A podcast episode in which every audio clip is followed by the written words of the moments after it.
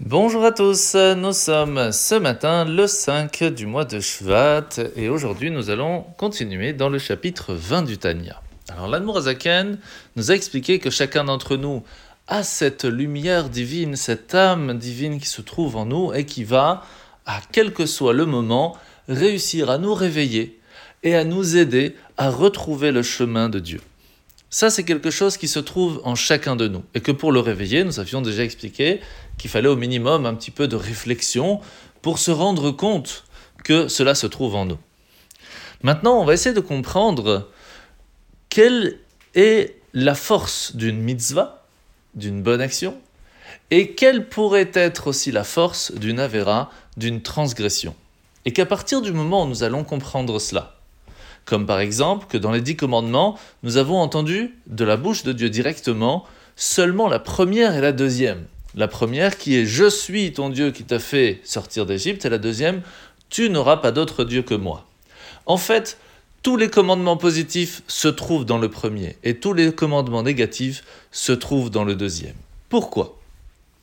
Premièrement, il faut savoir que de façon générale, à partir du moment où on fait une bonne action, on s'attache à lui. On est en train de prouver, de montrer que nous l'écoutons parce que nous savons que c'est lui qui a créé le monde et c'est lui qui continue de le gérer. Quand, Shalom, nous transgressons une de ses volontés, eh bien c'est comme si un petit peu on le trahit. Et donc, ça vaut comme toutes les mitzvot négatives. À partir du moment où on comprend que quel que soit l'acte, la conséquence est toujours la même, si on fait une bonne action, on s'attache à lui. Si on le transgresse, on se coupe de lui.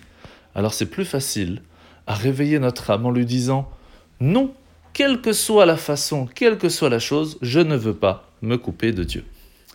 La mitzvah négative de ce matin, mitzvah 106. Si une personne a choisi que tel animal sera sacrifié en cadeau pour Dieu, eh bien il ne peut pas changer. C'est celui qu'il avait prédestiné qui sera donné mitzvah positive numéro 87, c'est que si, en fin de compte, quelqu'un a essayé de changer et a amené une autre en sacrifice, eh ben, les deux seront sanctifiés et il aura perdu les deux.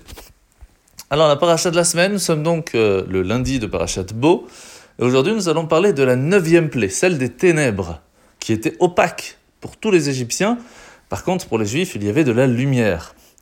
Il faut savoir que plus de 4 cinquièmes du peuple juif, on parle ici de presque 10 à 12 millions du peuple juif, vont mourir à ce moment-là.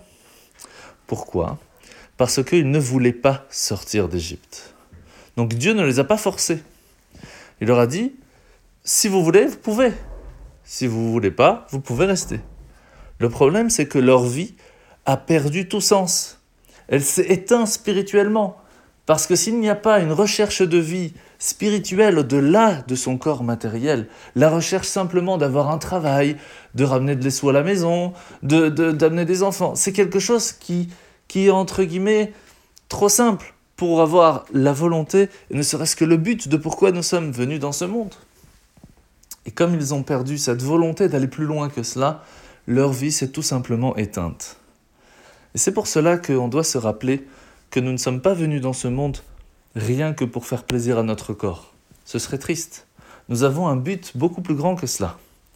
à partir du moment où on s'en rappellera, nous allons réveiller cette âme spirituelle qui se trouve en nous et, comme on l'a expliqué dans le Tanya, revivre spirituellement. En vous souhaitant de passer une bonne journée et à demain.